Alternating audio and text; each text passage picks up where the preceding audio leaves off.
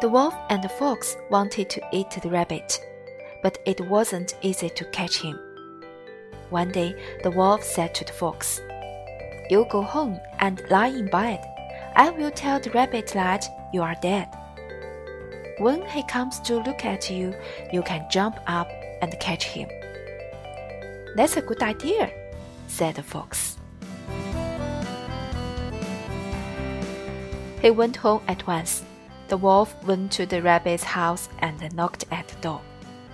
Who is it? asked the rabbit. It's the wolf. I've come to tell you that the fox is dead. Then the wolf went away.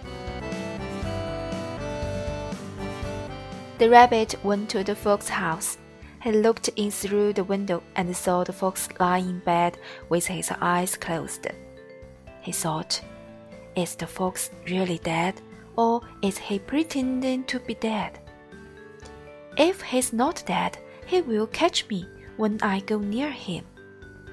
So he said, The wolf says that the fox is dead, but he doesn't look like a dead fox.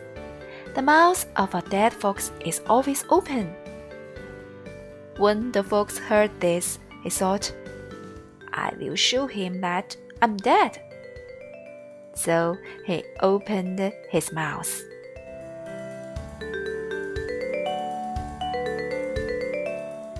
The rabbit knew that the fox wasn't dead and he ran as quickly as he could.